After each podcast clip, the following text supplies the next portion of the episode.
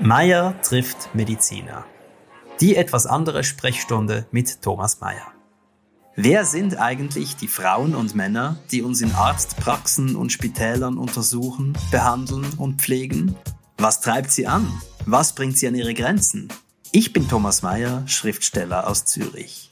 In dieser etwas anderen Sprechstunde treffe ich spannende Menschen aus der Medizin und unterhalte mich mit ihnen über die großen und kleinen Fragen des Lebens. Mein Name ist Thomas Mayer und ich bin hier heute an der Hirslanden Klinik bei Dr. Daniel Dindo, einem Proktologen. Habe ich es richtig gesagt? Das ist ganz perfekt. Was macht ein Proktologe? Ein Proktologe ähm, befasst sich mit Krankheiten des Analbereichs und des Beckenbodens. Der Analbereich geht bis zum Dünndarm, Dickdarm. Das, Wo beginnt der Analbereich? Es gibt tatsächlich verschiedene Definitionen. Ähm, der Analbereich eigentlich sind die fünf Zentimeter außerhalb des Anus und etwa die letzten also vier kreisförmig genau, fünf Zentimeter. Mhm, ja. Und etwa äh, die letzten vier Zentimeter des Darms oder des Enddarms. Was ist die typische Problematik, die sich in diesem Bereich ergibt? Ja, die Leute denken natürlich immer an Hämorrhoiden. Die sagen bei jedem Symptom, ich habe Hämorrhoiden. Und alles, was dort hinten nicht gut ist, da sind die Hämorrhoiden schuld. Jetzt machen wir ein kleines Laienspiel. Ähm, die Hämorrhoiden, ich behaupte, wir alle haben ja Hämorrhoiden, aber es gibt Hämorrhoidalleiden. Ist das ja. richtig? Ja. Also die Hämorrhoiden haben wir ohnehin. Genau. Also, also die ähm, Aussage, ich habe Hämorrhoiden, ist, ist äh, medizinisch unbrauchbar. Das ist so. Also wir ähm, vergleichen mit dem Lateinischen, da hat, hat man auch immer gewisse Worte weggelassen.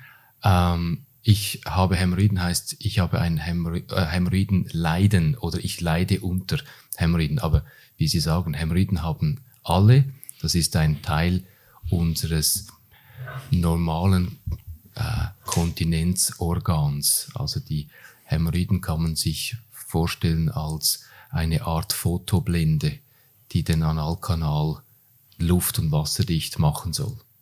Sind dafür nicht die beiden Schließmuskel da? Die sind für den, für den groben Verschluss verantwortlich, aber Luft oder Flüssigkeit, äh, das ist ja noch schwierig zurückzuhalten und da braucht es eben die Hämorrhoiden, um die vollständige Feinkontinenz auch zu gewährleisten. Zurück zu meiner Frage, was ist denn nun das häufigste Leiden? Das sind schon die Hämorrhoidalbeschwerden, die, ähm, die die Patienten hierher führen. Ähm, das heißt Blutungen, das kann sein Juckreiz, das kann sein ein störendes Gewebe oder eine Gewebeausstülpung, die die Patienten stört. Und das gehört sicher zu den häufigsten Leiden in diesem Bereich. Aber da gibt es natürlich noch eine ganze Reihe weiterer äh, Probleme, die in diesem Bereich äh, entstehen können. Die Idee, dass Hämorrhoidalleiden vor allem Männer mittleren Alters betreffen, weil die schon so viel Zeit lesend auf der Toilette verbracht haben, ist das zutreffend? Ich glaube nein. Ich glaube, das Hämorrhoidalleiden ist zum großen Teil genetisch vorbestimmt. Es, ist, es gibt auch eine familiäre Häufung und ich glaube, die ähm, die Assoziation, dass die Hämorrhoiden beispielsweise mit, dem, mit Verstopfung zu tun hätten oder mit dem langen Sitzen, ich halte die nicht für korrekt. Aber es gibt ganz wenig Wissenschaftlichkeit ähm, diesbezüglich, die uns Antworten geben würden, auch wie häufig die Hämorrhoiden sind und wie sie in der Gesellschaft eigentlich verteilt sind, beziehungsweise die Hämorrhoidalleiden oder das Hämorrhoidalleiden. Das heißt, langes Lesen auf dem Klo gefahrlos?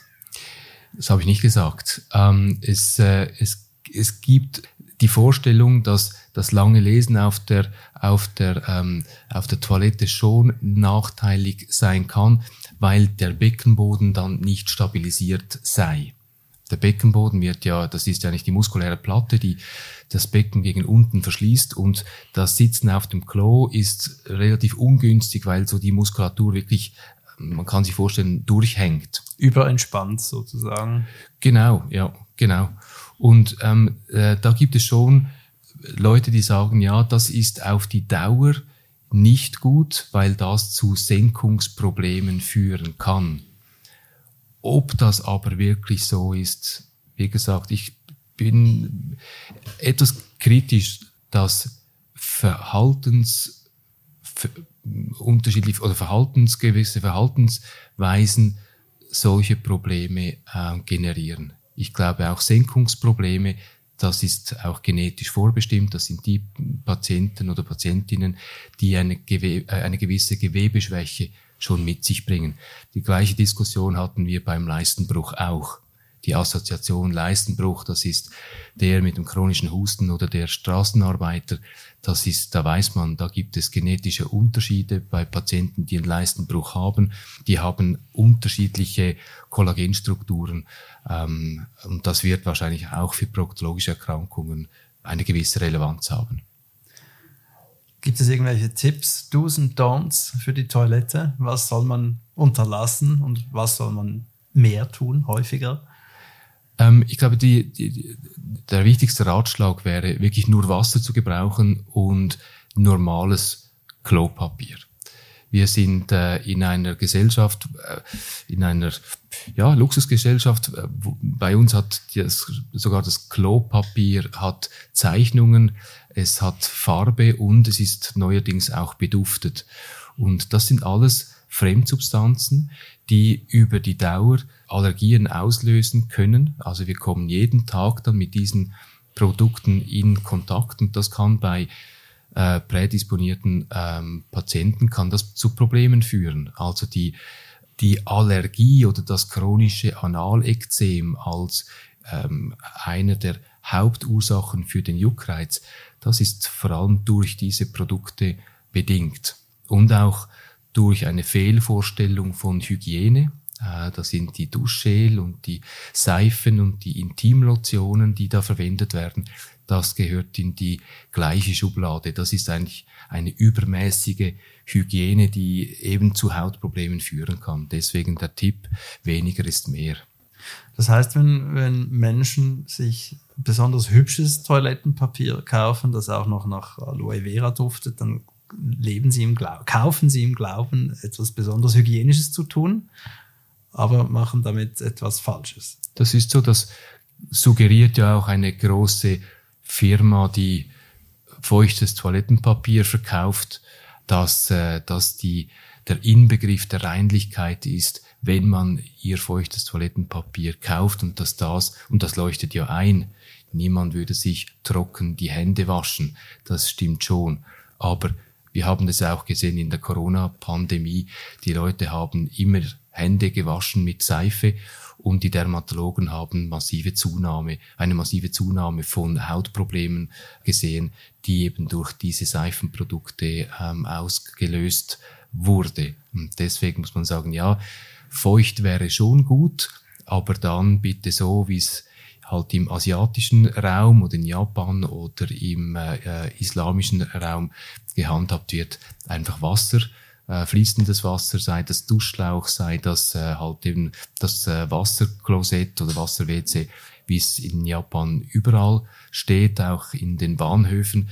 Nur bei uns ist das ein absoluter Luxusartikel, der, den sich nur wenige Leute leisten oder leisten können. Sie besitzen ein Dusch-WC, nehme ich an. Ich bin so aufgewachsen, ja. Aufgewachsen sogar? Ja, also ja. als Kind saßen Sie schon auf dem Dusch-WC? Ja, genau. Wie kam es dazu? Das war da einfach. Ähm, und ich weiß, meine Mutter hat immer gesagt, sie würde den letzten Franken dafür aufwenden, um ein solches Dusch-WC zu haben. Ihre Eltern ja. Proktologen? Nein, nein, nein. Woher kam dann die Einsicht? Ähm, das ist, ich glaube, das ist einfach Erfahrung. Das ist, wenn man so ein, wenn man so ein Dusch-WC mal hat, man gibt's nicht mehr her.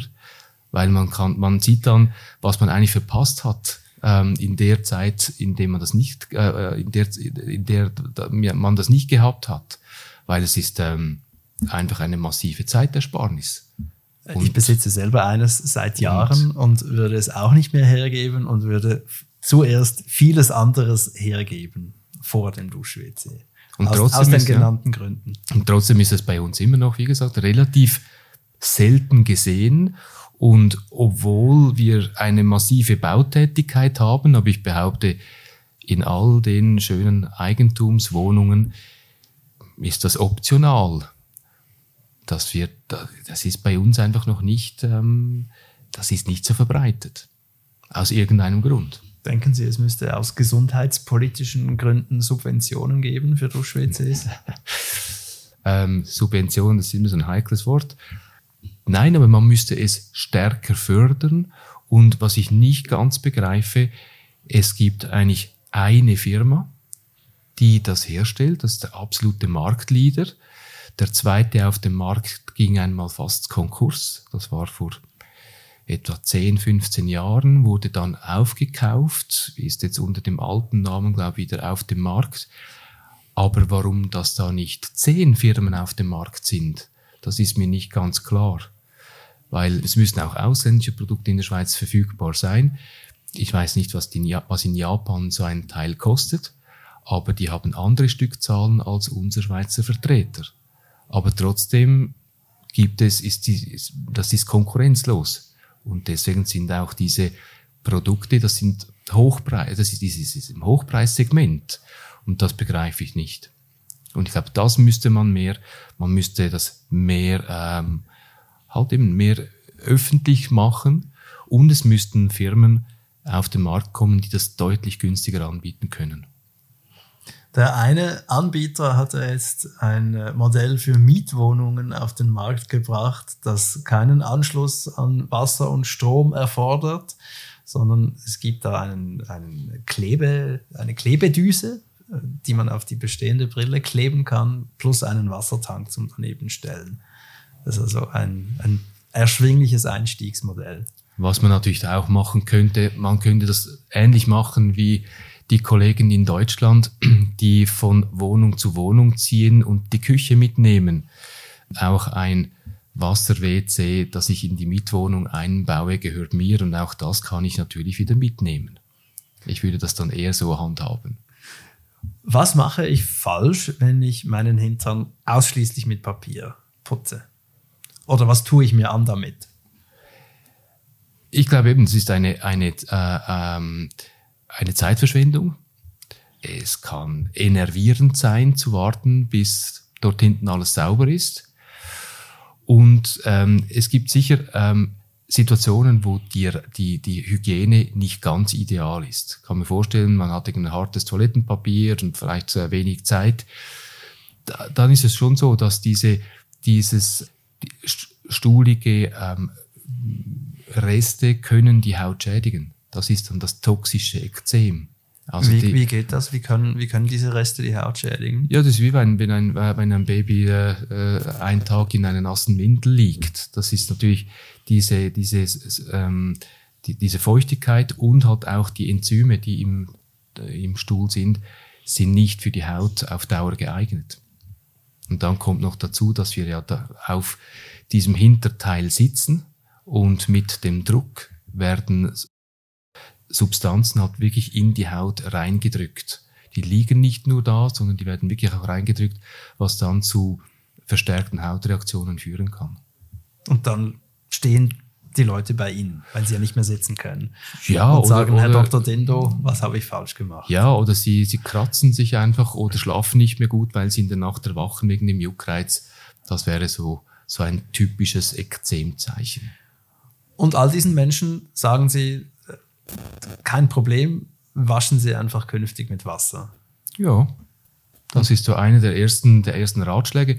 Auch wenn ich häufig so ein bisschen ungläubige Gesichter blicke, die dann äh, wahrscheinlich denken, also wenn ich irgendwo noch ein Stück Seife äh, vorrätig hätte, ich würde es für diesen, für diese Region aufsparen.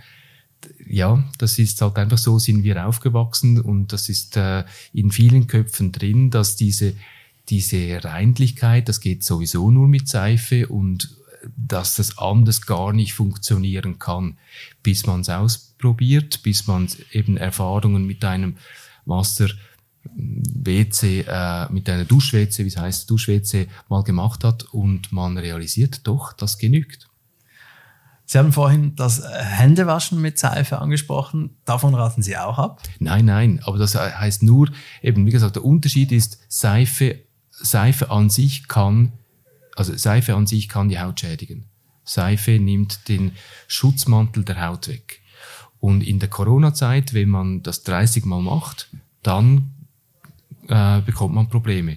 Im Analbereich kann es einfach viel früher kommen. Heißt nicht natürlich, Seife ist selbstverständlich okay, aber einfach im Analbereich ist es problematisch, weil dort haben wir hohe Druckverhältnisse. Und dort kommt eben das Problem äh, dazu, dass die Substanzen, die in einer Seife enthalten sind, wirklich in die Haut reingedrückt werden. Und das passiert an der Hand nicht. Also wir haben ein höheres Problempotenzial irgendwelcher Substanzen, wenn man sie, wenn man die Haut unter Druck äh, setzt. Das heißt, Sie benutzen Seife. An der Hand, selbstverständlich. Im oder Haar? Im, oder ja, selbstverständlich. Überall dort, wo keine, wo dieser hohe Druck nicht herrscht, ist das völlig unproblematisch. Wenn man nicht eine, wenn man nicht allergisch auf irgendeine Substanz reagiert. Ich meine, gewisse Allergiker haben das auch Probleme ohne Druck. Aber sie können auch als, als Nicht-Allergiker mit einer übermäßigen Seifenbehandlung Probleme kriegen. Und wenn Sie den Menschen sagen, nehmen Sie einfach künftig Wasser, dann blicken Sie in erstaunte Gesichter, aber wird es dann letztlich beherzigt?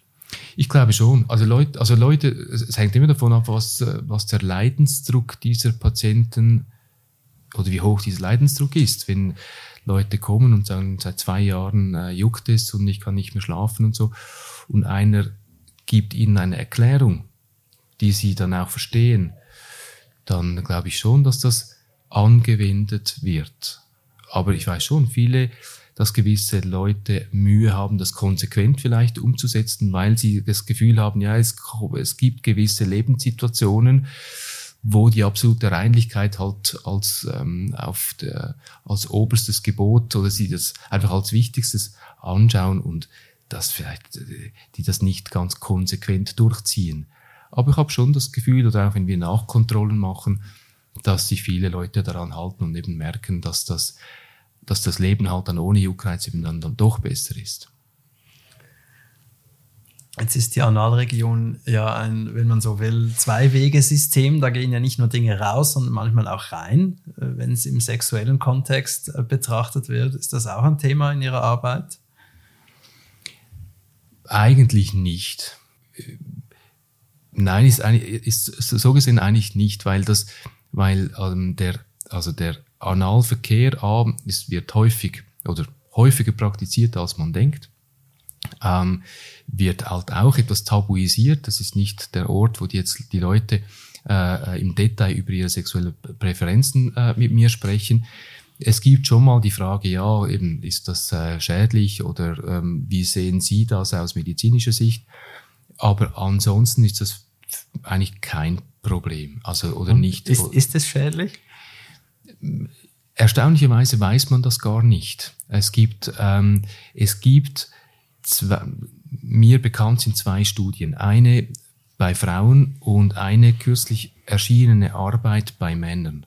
Die wurde vor einem halben Jahr publiziert. Erstaunlich ist, dass gerade bei den Männern diese Studie so spät, also wie gesagt, ist 2021 publiziert und vorher ist nichts in der Literatur, so viel ich weiß, äh, bekannt gewesen. Und die Frage ist, äh, schadet Analverkehr? Bei Frauen wie bei Männern kommt man zum Schluss, Leute, Männer wie Frauen, die das praktizieren, haben ein höheres Risiko für Kontinenzschwierigkeiten. Jetzt ist die Frage, was man aus dieser Erkenntnis macht. Also nicht ein hohes Risiko, sondern ein erhöhtes Risiko. Erhöhtes Risiko. Ähm, die Zahlen sind mir jetzt nicht ganz geläufig, aber ich kann nur aus meiner Praxis sagen, wir sind viele oder ich sehe viele homosexuelle Patienten. Das ist praktisch nie ein Thema.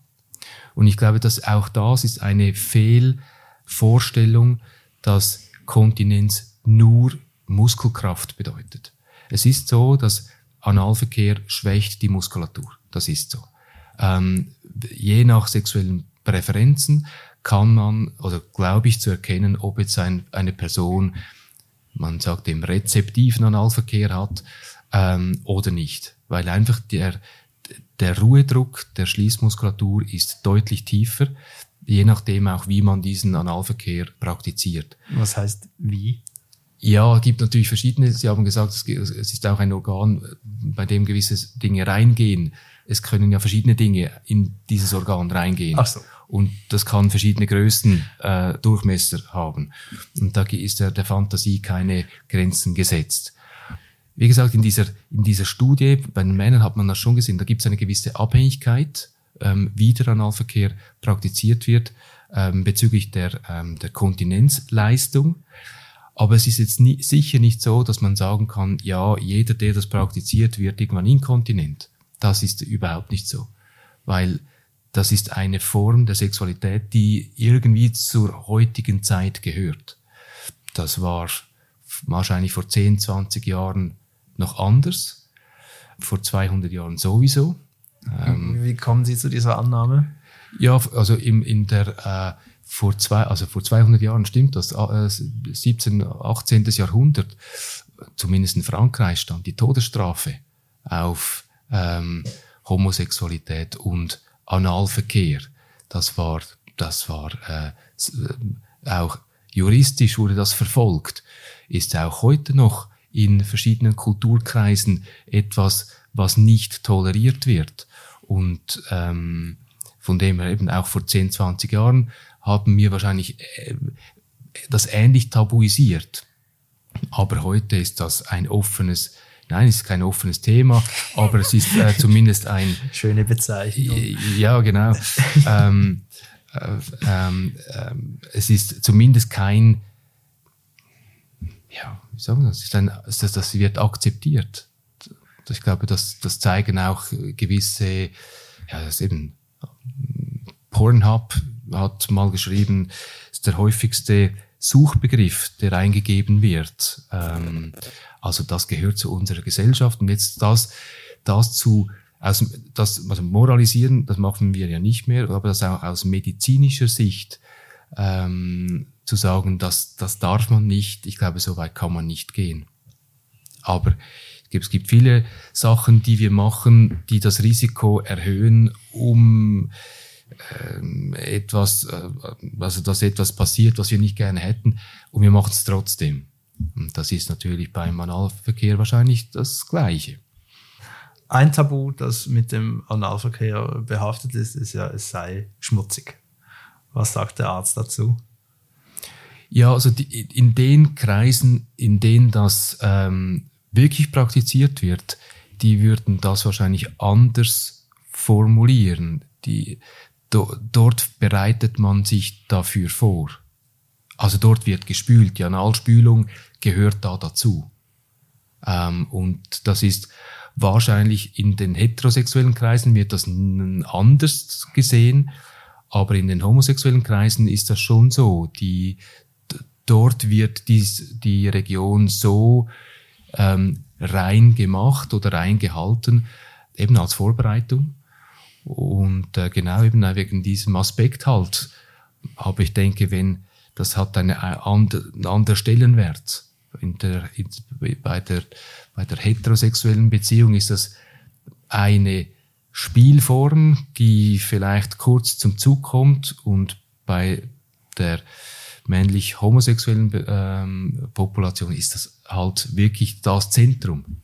Von dem her, ja, ich glaube, das kann man verstehen, dass das die Leute so sehen, aber äh, gilt jetzt nicht für alle ähm, Personen, die Analverkehr haben.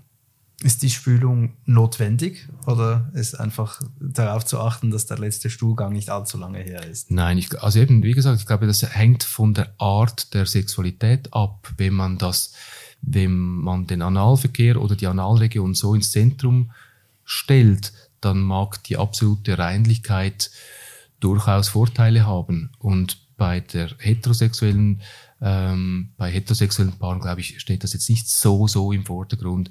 Von dem her ist dort auch die Reinlichkeit nicht, steht nicht auf der, ähm, steht nicht so im Vordergrund. Womit kann man sie anal überraschen? Was haben Sie noch nicht gesehen oder gehört? Hm. Oder so selten, dass Sie jedes Mal finden, wow, das hatte ich schon lange nicht mehr. Ja, also ähm, eigentlich kann mich nichts mehr überraschen. Ich glaube, ich habe alles schon gesehen und gehört. Ähm, in meiner täglichen Arbeit kommt das jetzt nicht mehr so häufig vor. Das war früher in, also das ist in großen Notfallstationen eher ähm, anzutreffen. Das sind halt die, die analen Fremdkörper. Und auch da sind, ist der Fantasie äh, keine Grenzen gesetzt. Und ich glaube, das kann auch erstaunen, was da, was man da alles so findet.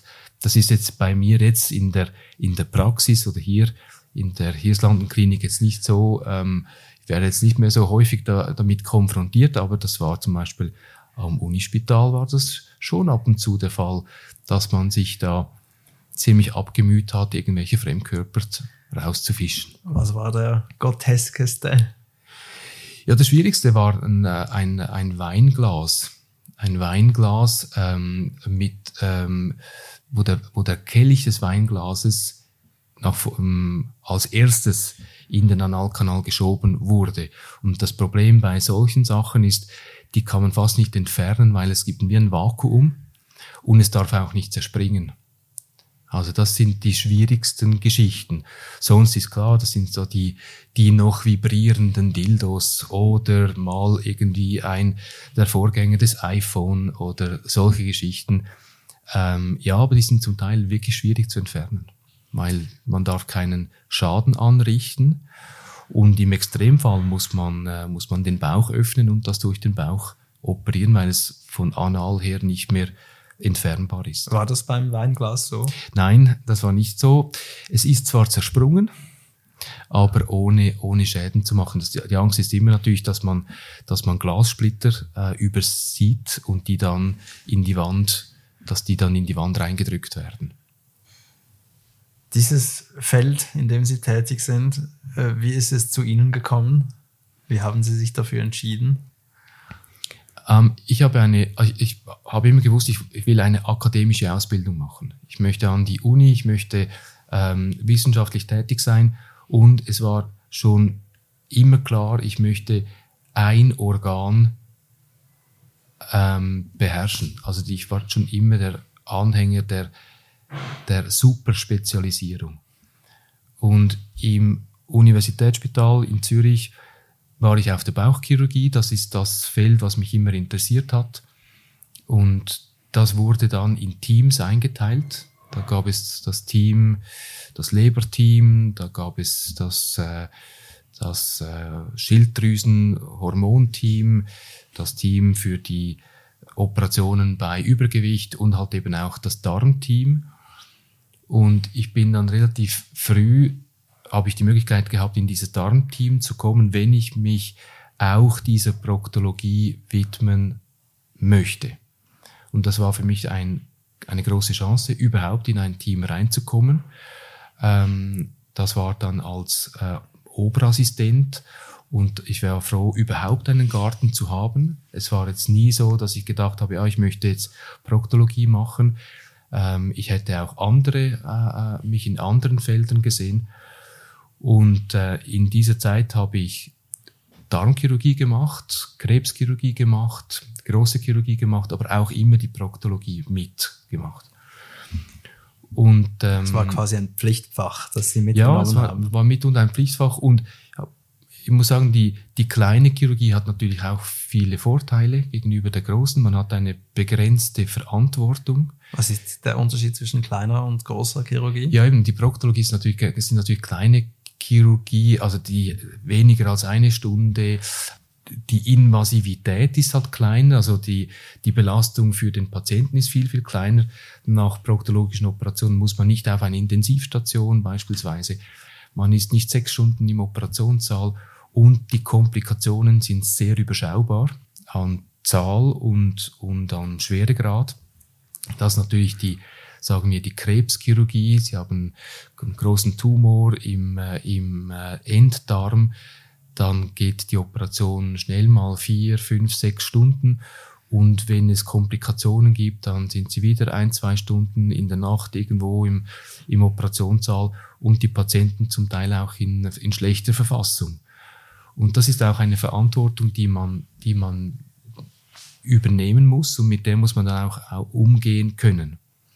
Und ich habe dann schon auch gemerkt, dass diese Chirurgie ist zwar spannend, aber sie verlangt viel oder sie verlangt viel von mir ab, also an psychischer Belastung. Ähm, und so habe ich das eigentlich auch in der kleinen Chirurgie oder eben in dieser Proktologie durchaus die Vorteile gesehen. Also es ist eine hochspezialisierte ähm, Chirurgie, wo auch viel Wissenschaft gemacht wird, gemacht äh, werden kann. Es ist eine Superspezialisierung, die eben nicht so viele Leute haben oder nicht viele Chirurgen begnügen sich mit diesem Gebiet. Und als ich dann das Spital gewechselt habe, habe ich gesehen, das, das wird schwierig mit der großen Chirurgie, weil diese Subspezialisierung in diesem Spital, das hat es nicht gegeben. Und somit, und es hat keine Proktologie gegeben. Und somit war das mir irgendwie auch recht, mich in der Proktologie ähm, oder mich eigentlich nur noch mit der Proktologie zu befassen. Einerseits war das sehr zeitintensiv, die Proktologie dort aufzubauen, auch ein Beckenbodenzentrum aufzubauen. Und ähm, so habe ich mich dann immer mehr von der großen Chirurgie verabschiedet, habe das hier im Hirslanden noch gemacht, als ich begonnen habe und dann gemerkt mit der Zeit, je weniger das man macht, desto schwieriger wird die Chirurgie, desto mehr nimmt auch die Belastung zu und irgendwann kam der Moment, als ich gesagt habe, nein, das ist jetzt gut so. Ich, äh, ich werde jetzt einer der wenigen Proktochirurgen der Schweiz. Wie viele gibt's denn? Es gibt, also als ich mich entschieden habe, gab es noch, noch jemanden in Genf, der eigentlich das genau gleiche Spektrum gemacht hat wie ich. Der ist aber schon eine Generation älter. Das heißt einfach die Proktologie und Darmchirurgie, wenn es nicht um Krebseingriffe geht. Mittlerweile sind es sicher mehr. Ähm, aber es ist wahrscheinlich nicht viel, viel mehr als eine Handvoll, äh, Leute, die sagen, das ist mein Bereich und mehr mache ich nicht. Weil das ist schon eine, man limitiert sich natürlich und ich glaube, viele haben entweder das Interesse oder den Mut nicht zu sagen, gut, ich begnüge mich auf dieses Feld. Und das ist natürlich, für mich war das auch damals natürlich auch eine Chance. Wenn die Konkurrenz fehlt, ist es natürlich einfacher, etwas aufzubauen, als wenn, wenn man in einem sehr kompetitiven Feld arbeiten würde. Das heißt, Sie sind äh, nicht ein unbedingt kompetitiver Mensch. Doch, eigentlich schon. Aber es gibt natürlich, ähm, jetzt nehmen Sie die Allgemeinchirurgie oder die, die äh, halt auch die eben die Bauchchirurgie. Dieser Markt ist mittlerweile so kompetitiv, dass sie natürlich, wenn junge junge Oberärzte in diesem Feld arbeiten, sie nicht mehr sagen können, wo sie in fünf Jahren tätig sein werden. Sie werden nicht sagen können, in welchem Spital, geschweige denn noch in welchem Kanton sie ähm, tätig sein werden. Und ähm, wenn man, ich hatte relativ früh Familie, wäre auch nicht bereit gewesen, für den, für den Beruf jetzt in andere Kantone zu gehen, die mir jetzt vielleicht nicht so sympathisch gewesen sind, aber nur des Jobs wegen. Und von dem her ist die, dieses Kompetitive in der Chirurgie finde ich schwierig, weil das heißt nicht nur kompetitiv, sondern es das heißt unplanbar. Die, die Zukunft ist unplanbar.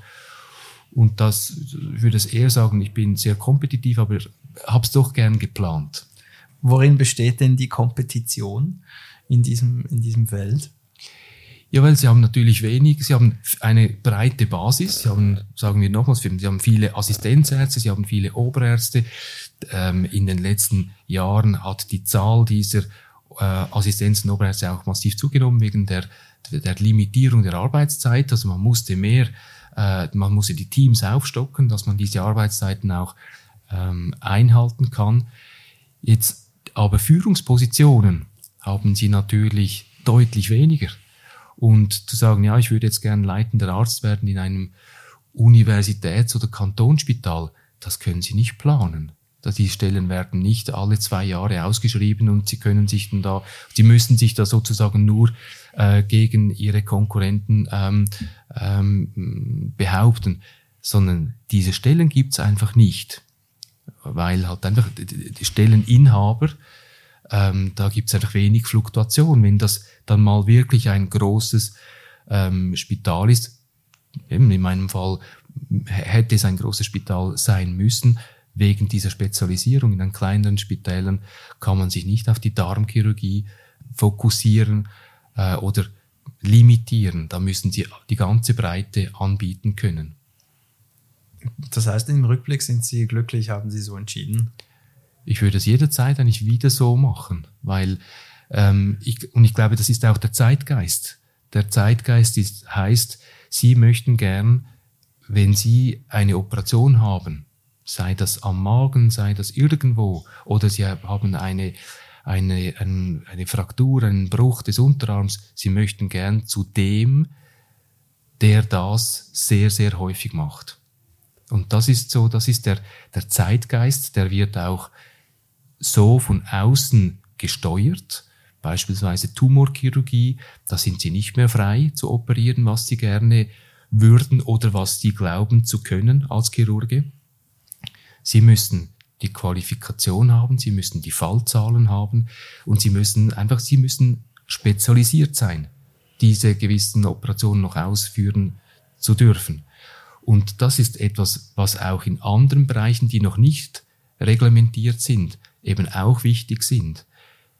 Denke immer, wenn Sie entscheiden für ein Familienmitglied oder für ein, für Ihr Kind, und das hat jetzt ein Problem, ja, zu wem gehen Sie? Gehen Sie zu einem allgemeinen Chirurgen oder gehen Sie zu jemandem, sagen wir bei den Kindern, zu einem Kindertraumatologen?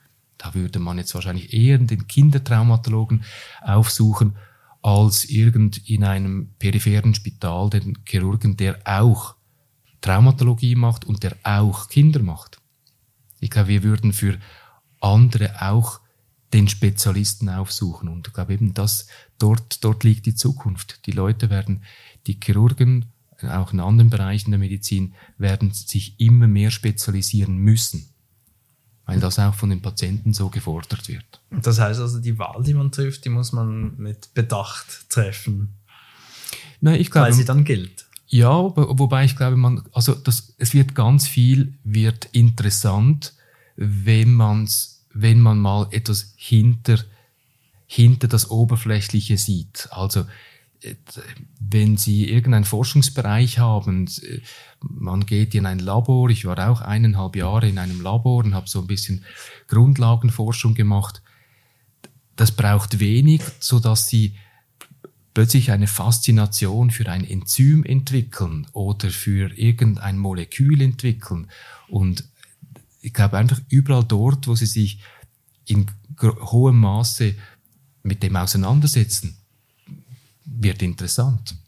Von dem her glaube ich schon, es spielt vielleicht gar nicht so eine Rolle in der Viszeralchirurgie, ob man jetzt der Magenspezialist ist oder der Leberspezialist oder der Proktologe. Gut, das würden die Leberspezialisten wahrscheinlich anders sehen. Aber schlussendlich ist es einfach mit der Spezialisierung, wenn sie mehr wissen als der Durchschnitt, dort liegt das Interessante. Ist es für Sie befriedigend? Ja, also ich glaube, die, das die Gewissheit, mehr zu wissen als die anderen und zum Teil auch Referenzzentrum zu sein, das ist schon befriedigend. Also wenn man, wenn man Patienten zugewiesen kriegt, die vielleicht an anderen Orten jetzt nicht so zufrieden waren oder die schon mehrfach voroperiert äh, äh, wurden oder denen ich einfach empfohlen worden bin, das ist schon eine, eine, wie Sie sagen, Befriedigung, die den Job natürlich dann zusätzlich interessant oder sagen wir schön macht. Ja. Also es war gar nicht die Proktologie, die sie als solche angezogen hat, sondern die Spezialisierung. Das, ja, eigentlich schon, ja. Das eigentlich, Privileg der Spezialisierung. Eigentlich schon, ja. Eigentlich war, wie gesagt, ich habe ich hab mich immer als Magenchirurg gesehen, weiß auch nicht warum. Aber einfach so die, das, das Wissen, dass, dass meine Skills und mein Fachwissen dem anderer kann nicht sagen überlegen ist, aber wo ich einfach mehr weiß und mehr kann als andere. Ich glaube, das ist, äh, das war so die Driving Force. Und am Schluss ist halt dann in der, bin ich halt in der Proktologie gelandet. Aber wie gesagt, geplant so in dem Sinn war das nicht. Was gibt es dazu zu lernen für Sie noch? Ja, ich glaube, es gibt in, in, der, in der Proktologie gibt es ähm, gewisse äh, Themenbereiche, die schwierig sind, ähm, nicht unbedingt operativ schwierig, aber bei denen wir noch viel zu lernen haben, sagen wir die Fistelchirurgie, die Analfistelchirurgie, das Problem seit Jahrzehnten bekannt ähm, und immer noch ungelöst ist die hohe Quote an Rezidiven. Ähm, in der klassischen Fistelchirurgie haben wir Rezidive von sicher 30 Prozent. Das heißt, dass das Problem wieder kommt. Genau. Und das ist ungelöst, obwohl trotz sogenannt modernster Technik und äh, proklamierter Laserverfahren und ähm, Kunststoffe und Metallclips und was alles in den letzten 10, 20 Jahren auf den Markt gekommen ist, ähm, immer noch ein ungelöstes Problem. Und für die Patienten wirklich ein Problem, weil äh, die ähm, natürlich sehr, sehr frustriert sind und auch immer mit der Angst und dem Risiko einer Kontinenzschädigung leben. Und häufig sind es auch junge Patienten. Und das Problem, wie gesagt, nach wie vor ungelöst. Und da muss man noch sehr, sehr viel dazu lernen, beziehungsweise ähm, wir müssen die, diese Krankheit besser verstehen. Und äh, es braucht auch da mehr Studien, äh, es braucht mehr Einblicke in die, in die Krankheitsgeschehnisse dieser Erkrankung, dass wir das wirklich ja, dass wir dieses Problem endlich knacken können. Und das ist sicher etwas, was, was man noch lernen kann und vielleicht, ja, in naher Zukunft mal, mal gelernt hat. Aber momentan sind wir nicht viel weiter als noch vor zehn Jahren. Wie muss ich mir das vorstellen? Ihre persönliche Weiterbildung, ist das, ist das eher Push oder, oder Pull? Sind Sie auf Newsletters abonniert oder müssen Sie sich tatsächlich spezifisch bemühen im Sinne von, was läuft jetzt da neu? Ich muss, ich muss mich spezifisch bemühen. Also das ist, ähm, das ist halt die medizinische Datenbank, die man wieder mal durch, ähm, durchackern muss, um zu sehen, ja, ähm, ähm, äh, gibt es da etwas Neues auf meinem Gebiet. Es ist so, ich habe hab jetzt keine Zeitschrift abonniert oder so, aber das ist... Äh, Anal Today. Ja, zum Beispiel, aber ähm, ja, es ist schon aktive Arbeit und in, es gibt schon natürlich Kongresse, wobei die Kongresse natürlich... Ähm, das ist immer ein bisschen schwierig. Also da, äh, man muss anreisen und äh, ähm, sehr time-consuming, äh, so dass äh, ich eher der stille Leser bin und und schaue, was in der Literatur publiziert worden ist, als halt ähm, mein Wissen über die Kongresse zu ähm, zu akquirieren. Und ist das etwas, was Sie regelmäßig tun? Immer freitags, nachmittags oder Einfach so, wenn es in den Sinn Nein, kommt? Nicht, nicht in dieser Regelmäßigkeit. Wenn es mir in den Sinn kommt oder ich irgend selber ein, äh, etwas schreiben muss, was auch vorkommt, oder äh, wenn man Anfragen kriegt, wieder mal für, ein, äh, für eine deutschsprachige Zeitschrift äh, etwas zu schreiben, dann wird man natürlich automatisch damit konfrontiert, weil man die Referenzen natürlich angeben muss und da, das wird dann immer wieder, da, da ist, wird man dann mit der neuen Literatur ähm, natürlich konfrontiert. Aber ich habe jetzt keinen Donnerstagnachmittag Algorithmus oder so, das nicht. Sie haben vorhin die, die psychische Belastung der großen Chirurgie angesprochen. Gibt es bei Ihnen hier in der kleinen Chirurgie auch eine psychische Belastung oder sind Sie da weitgehend verschont? jeder Patient, also ich, doch, eigentlich jeder Patient, der nicht zufrieden ist, ist für mich eine, eine Belastung. Ähm, weil die, die Leute kommen mit dem Anspruch natürlich, es muss gut kommen. Es ist auch kleine Chirurgie, also A müssen die Symptome weg sein, es, ähm, es soll komplikationslos äh, vonstatten gehen. Natürlich jeder Patient, ähm, bei dem irgend etwas vorfällt, ja, kann nicht sagen Belastung, aber doch stört mich natürlich. Und vor allem, wenn es dann eben bei der Fistelchirurgie beispielsweise, ist es schon so, dass vor allem Patienten, wo man sich dann vielleicht zwei, dreimal versucht, wird dann schon zur Belastung.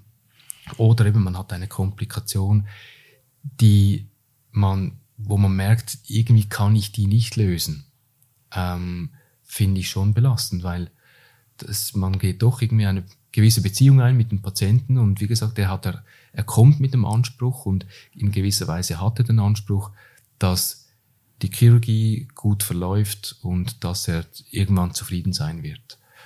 Und ähm, da kämpfe ich dann schon ab und zu, wenn ich sehe, dass dieser Anspruch nicht, ähm, dass ich dem, diesem Anspruch nicht genüge. Oder dass die, der Anspruch vom Patienten einfach nicht erfüllt ist. Und ja, das ist natürlich eine andere Belastung wie ein, eine große Chirurgie, wo dann Patienten vielleicht versterben oder ähm, ähm, wirklich gesundheitlich ähm, in schlechter Verfassung sind, wenn sie das Spital verlassen, aufgrund von Komplikationen beispielsweise.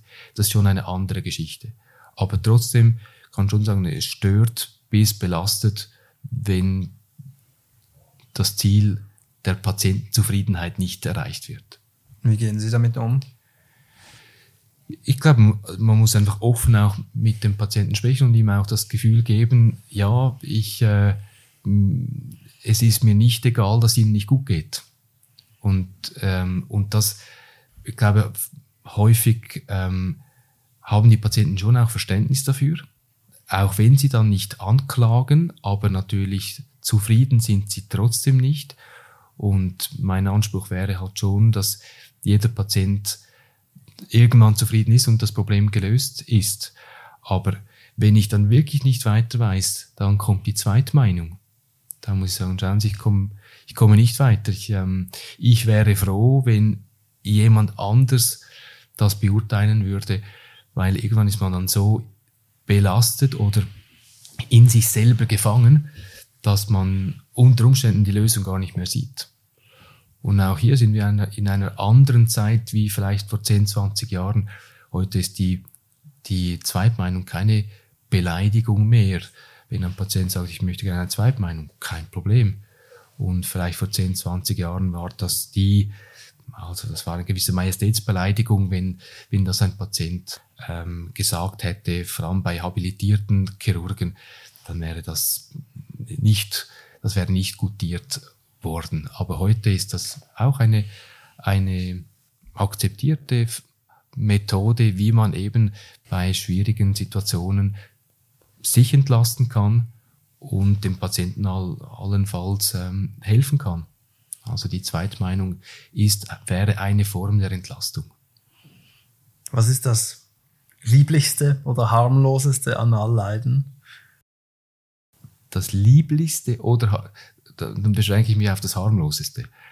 Ähm, ja, das sind irgendwelche Hautfalten, die stören oder irgendetwas Kosmetisches, ähm, ähm, wo man sagen kann, ja gut, das ist kein Problem, ich nehme es Ihnen gleich weg. Das äh, ist für mich natürlich harmlos, aber ich denke immer, für den Patienten ist das eine andere Sicht. Der hat sich vielleicht drei Monate Zeit genommen für diesen Schritt. Und ähm, ähm, aber ja, für mich ist das dann klein, aber für den Patienten vielleicht dann doch ein großer Schritt äh, zu kommen und dann ist er dementsprechend erleichtert, wenn man mit, mit wenig Aufwand zum Ziel kommen kann. Ist Scham ein großes Thema im Analbereich? ist immer noch das große Thema im Analbereich. Also die, ich glaube, die Leute haben wirklich damit zu kämpfen, dass sie etwas im Analbereich haben, das sie jemandem anvertrauen müssen. Und äh, das ist immer noch das Problem. Es ist ein individuelles Problem. Also die Leute wollen nicht darüber sprechen. Es ist ein gesellschaftliches Problem. Die Medien wollen nicht darüber berichten.